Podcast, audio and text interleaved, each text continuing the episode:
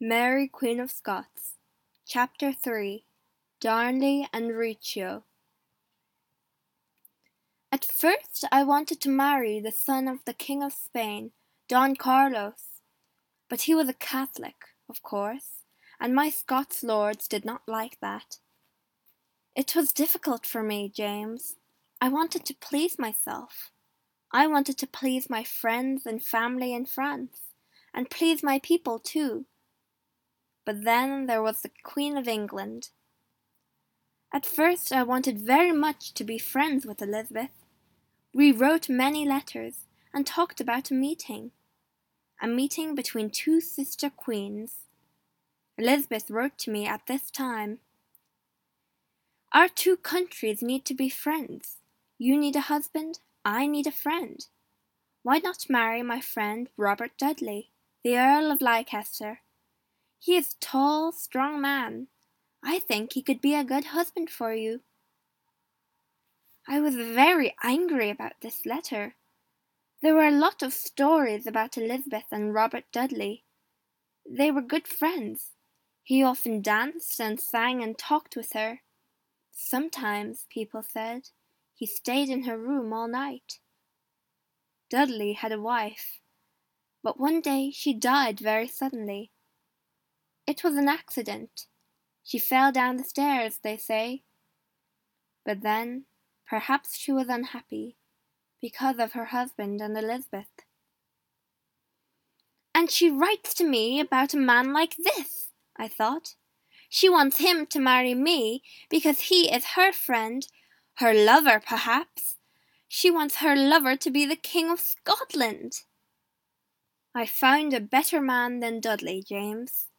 I found Henry Darnley, your father. He was nineteen years old, and I was twenty-three. He was a tall man with a beautiful face and big green eyes.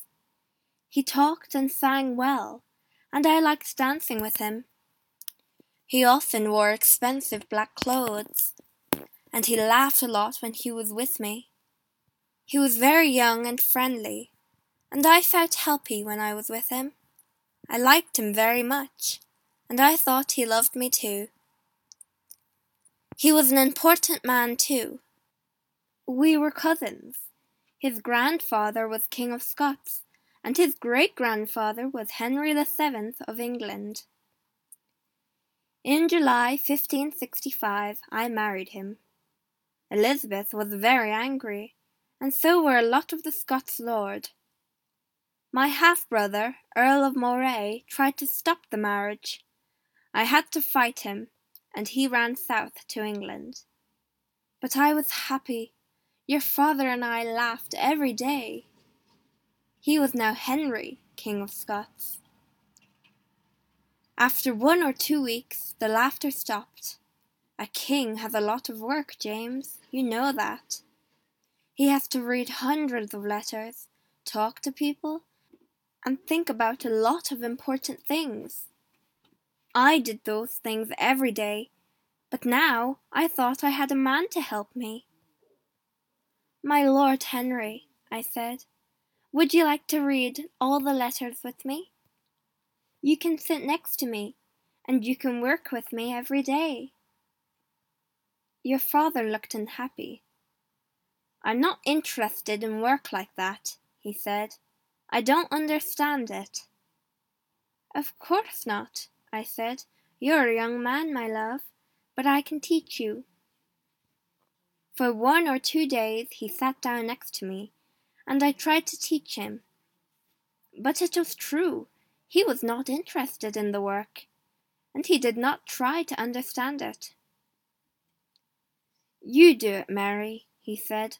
I'm going out with my friends. We're going to ride and drink and swim. So I did all the work. At night, too, he often went out with his friends in the town. They drank a lot and laughed and sang, and there were often fights. But no one said anything, because he was the king, my husband. What could people say? They were unhappy, but they were afraid of him. Some of them went to England, to the Earl of Moray.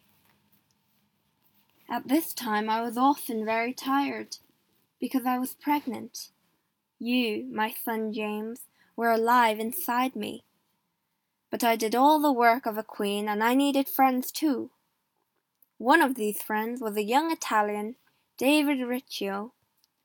Riccio was a young man, and he was not tall or beautiful or strong. He was a very clever, interesting man. He wrote many letters for me and helped me. He sang well too, and I sometimes sang with him in the evenings. I liked him very much, and at first your father liked him too. But then Moray's friends began to talk about me and Riccio. David Riccio is in the Queen's room every night, they say to your father. She laughs and sings and dances with him, my lord. It is not right. He is not a Scotsman, and he is not her husband. He is always with her. Perhaps they said other things too. I don't know. A lot of Scots lords listen to them. But I tell you, James, before God, I did nothing wrong. David Riccio was a good man. He worked hard.